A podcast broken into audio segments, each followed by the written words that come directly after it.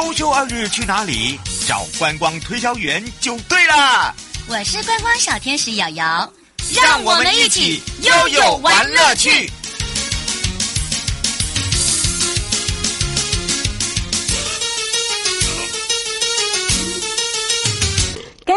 悠悠一起玩乐趣，刚刚带大家幸福北海岸畅游在我们的北海岸。那么当然呢，今天的领航员也来到了我们的航港领航员中呢。我们都知道这个台湾的灯塔收集家，哇，灯谜就会来。我们要让大家来猜一猜。讲到了这个灯塔，就会想到了吕学凤科长，没错。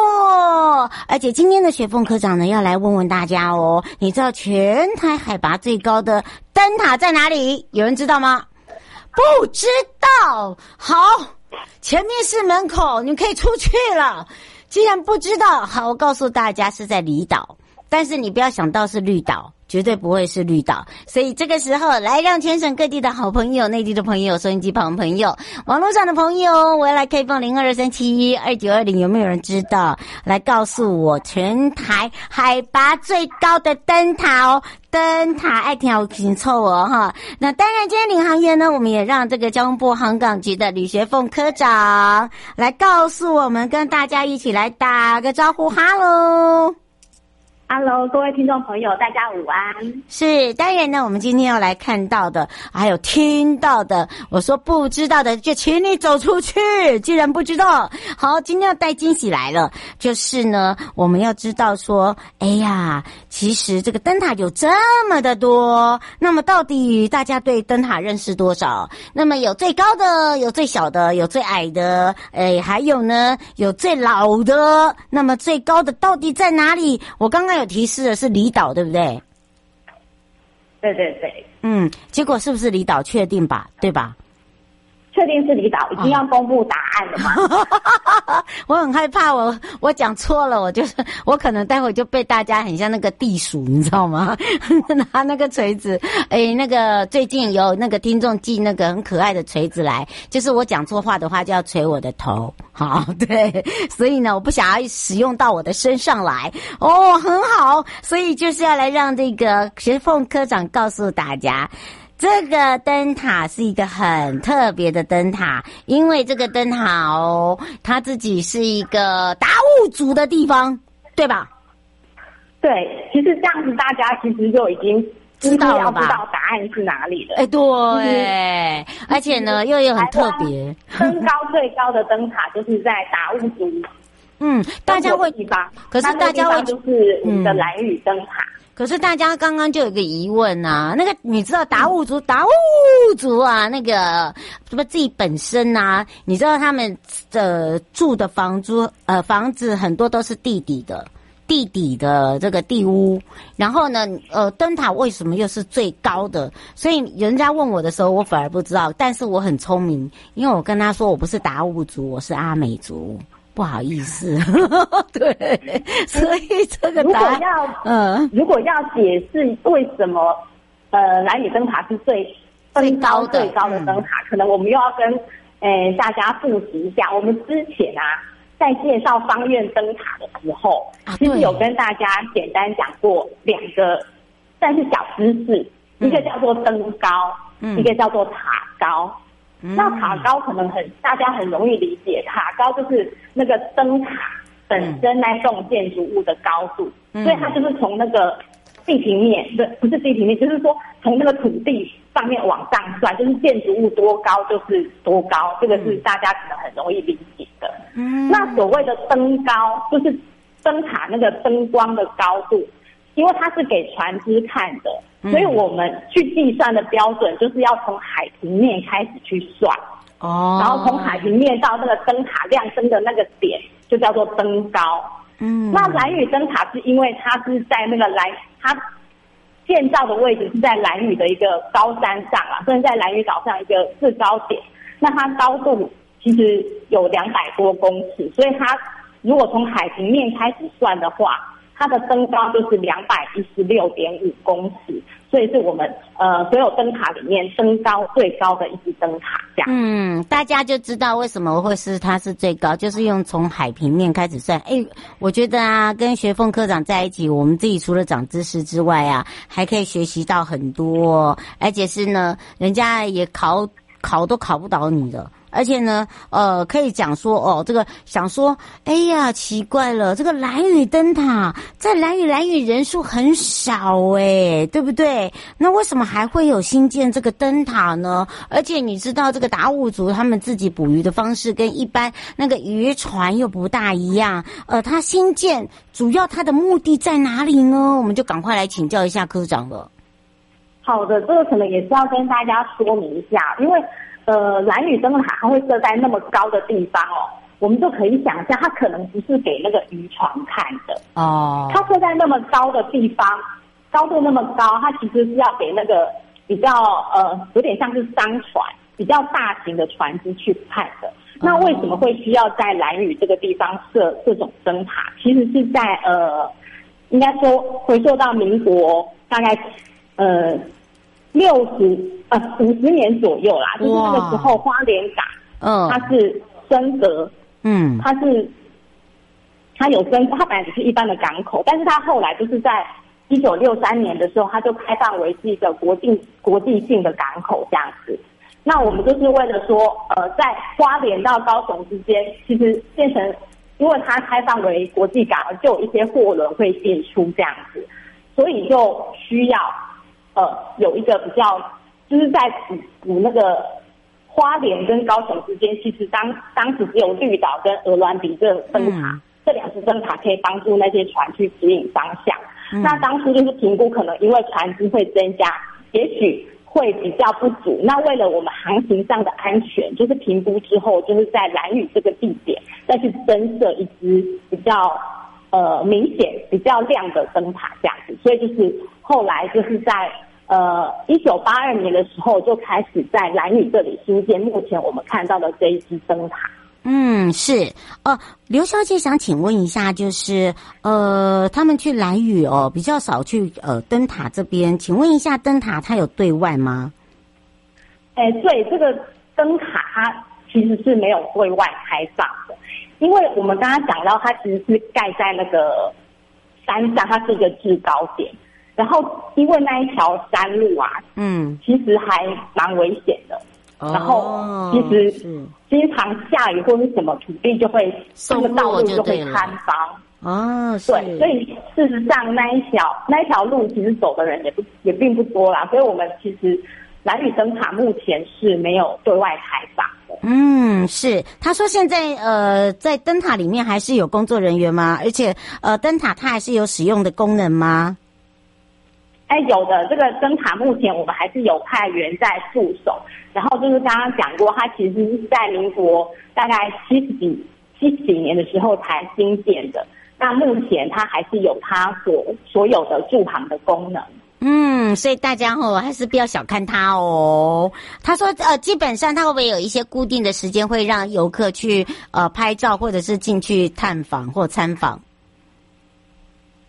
呃，目前是没有。还没有特别的去规划说哪一个时间点会对外开放这样，嗯，目前是还没有这个规划。就是刚刚讲过，因为那个道路比较呃不是那么的安全，对，而且只要下雨就很麻烦，嗯，对，而且那边那边真的呃基本上哦，就是还是要小心啦。对不对？哦，我们不能，我们还是一样是以这个安全为主啦。它呃，虽然它很高，但是呢，它在远远的地方就拍得到，而且呢，基本上呢，你知道它有分新的蓝雨灯塔跟旧的蓝雨灯塔，你知道吗？我呃，我去的时候，那个蓝雨乡乡公所那个乡长很可爱哦，那马上就先到一个那个蜈蚣酒哦，把我快快吓死了。那个我都是假装啊。啊啊啊啊！然后就啊啊到旁边，就往旁边那个卫生纸又吐了一下。哎，这样我会不会马上被听到？对。然后呢，他就讲，你知道吗？我这里哈有这个新的蓝屿灯塔，但是你绝对不知道有旧的蓝屿灯塔。哦，这个一定要告诉你。而且呢，我这个灯塔现在是有很多网红喜欢来这边拍照的。我们是不是来请教一下科长？呃，对，我不晓得大家去蓝屿是不是都是坐船过去的？因为我上一次去也是搭船去。嗯，那搭船去就是会在那个开元港那边就会下船嘛。嗯，那其实我们刚刚讲到那个旧蓝屿灯塔，其实就在开元港旁边的一个小山丘上面。其实你只要下船之后，嗯，在那边稍微找一下，就会看到一只小小只的、很可爱的有灯塔造型的。那个旧蓝屿灯塔就在旁边，哦、那其实好像走走路也是一下子就可以到了。嗯，就是不用走太远的地方了，对不对？可是为什么要有在港口边？那为什么要有新的有旧的？可能大家会觉得说啊，就不不不就是只有一个吗？怎么还要把它分新跟旧？哦，就是我刚刚有讲说，我们刚刚那个我们目前所所谓的蓝屿灯塔，是因为。为了要给那个比较大型的船只看嘛，所以它是后来新建的，它是盖在那个山上比较明显的地方。啊、那旧的蓝屿灯塔，它就是在那个开元港旁边。嗯、那所以它的功能其实原本就是给那个进出开元港的船只去使用的，所以应该就是比较呃比较地方性的那些渔船啊什么的，就是进出开元港就是靠原原先就是靠那个旧的蓝屿灯塔来来。指引方向的，嗯，所以哦，让大家可以更多的了解，对不对？不会搞不清楚说啊，为什么会有这样子的一个区分？不过倒是啦，我觉得哦，就是说，呃，以我们今天认识了这个兰屿灯塔，那么也知道说它基本上现在是没有什么为什么呃什么对外开放，但是因为它这边的路比较小，所以呢，请大家哦，汽机车，好、哦，尤其去那边的都是欧多拜啦，哦，千万一定要。以人生就是人为安全，人为本哈，我千万不建议大家哈。你可以远拍，其实远拍比你近拍还要好看，对吧？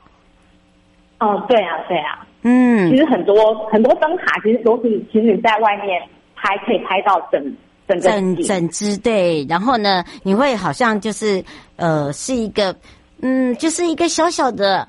小小的公主，然后就被一个好像在城塔里面，对对对，其实那个景你要自己就好好的去去抓住那个角度，尤其是呢蓝雨灯塔哦，在这个傍晚的时候，靠近那个灯塔光芒分出来的时候哦，它在散发出来灯亮的时候，你只要哈这个不要去逆光，你拍出来那个光是很漂亮的，你知道吗？对对啊，其实其实灯塔的。光都还就是很多人会去拍啦，嗯，那很多那个摄影好手那个拍出来的照片真的就是，嗯、呃，很漂亮。然后因为那个离岛可能就是还有一个特点是他们可能那边没有什么污染，也没有光害，对，所以那个拍出来的那个可能还会有拍到什么银河啊，或者是什么星空，看起来真的就是，呃。非常漂亮，嗯，而且我告诉大家，记不记得每一年在讲日出的时候，都会说啊，我跟你说啦，蓝屿哈那个最早的日出哦，如果你真的是在蓝屿的话，你就可以看那个开元渔港、馒头岩，好，那个地方真的都是灯那个一般的那种所谓的呃这个太阳出来的地方，好，所以呃在拍照的时候，尤其是那个野油国小那边也有。好，很多人都会说啊，那里哈拍出来的照片为什么呃太阳这么的圆？然后或者是说，诶这边呢有这么的漂亮？那当然呢不是漂亮，那是要用时间去等待的哈，不是你每一次都拍得到。但是呢，记得哦，来到了这个蓝屿灯塔的时候，不一定一定要前往，但是只要在它的周边都可以拍到。最美的蓝屿灯塔，那当然呢，蓝屿灯塔的特色呢，刚刚请科长已经告诉我们，包含了它为什么想要吸，会为什么它有这样的一个功能跟它的定义，也知道说哦，原来这个最高是从海面海平面去算的，并不是像我们以前说哦，从海底啊，或者是我们脚踩的这个方向去算不同的。那当然除了这个以外，我们是不是也可以让这个科长告诉大家？那像这样的话，那有些人说我就是一个灯塔迷啊，那你又不让我进去，然后呢，会不会有一些比较 special 的活动啊，或者是有比较特别的活动啊，是可以让我们去 enjoy，也就是可以一起去参与的？你你指的是针对蓝雨灯塔？呃，蓝雨灯塔或其他的灯塔活动？其他的灯塔活动啊？嗯，呃，可能可以先跟大家说，就是其实，呃，我们其实有很多就是灯塔，是因为有的是因为它在管制区，有的是因为我们人力不足，所以其实目前是没有对外开放的。嗯，那像去年就有奇莱比，它有在特别的日子有开放。那今年有一个消息就是七美屿。嗯，因为澎湖每年都会有那个花火节，嗯，那我们今年就是配合花火节，因为它有一场五月二十四号，它是在那个西美那边放那个烟火，嗯，所以五月二十四跟二十五号那两天，我们西美与灯塔就是会开放。那就可以欢迎大家都可以在那两天到七美灯塔那边去看一看，这样。嗯，大家听到了哈，不是我讲的哦，哈，是学凤科长说的，好，是 的，这个是 这个是今年第一次推出的，第一次推出的哦，二十五两天开放七美女。对，这个是让这些哦灯塔迷哦，这个呃不会失望说，说哈，我都不能再近距离哎。可是我另外一个离岛七美，我的五月份就有活动了，你就可以自己先规划好了。所以哦，请大家不用失望。哎呀，来到了兰屿，拍一下蓝屿，五月份就给我们前进到我们的七美。也要非常谢谢我们今天的领航员，也是我们航港局的李学凤科长，陪伴我们大家介绍这么特别的蓝屿灯塔。我们就下次空中见哦，拜拜，拜拜。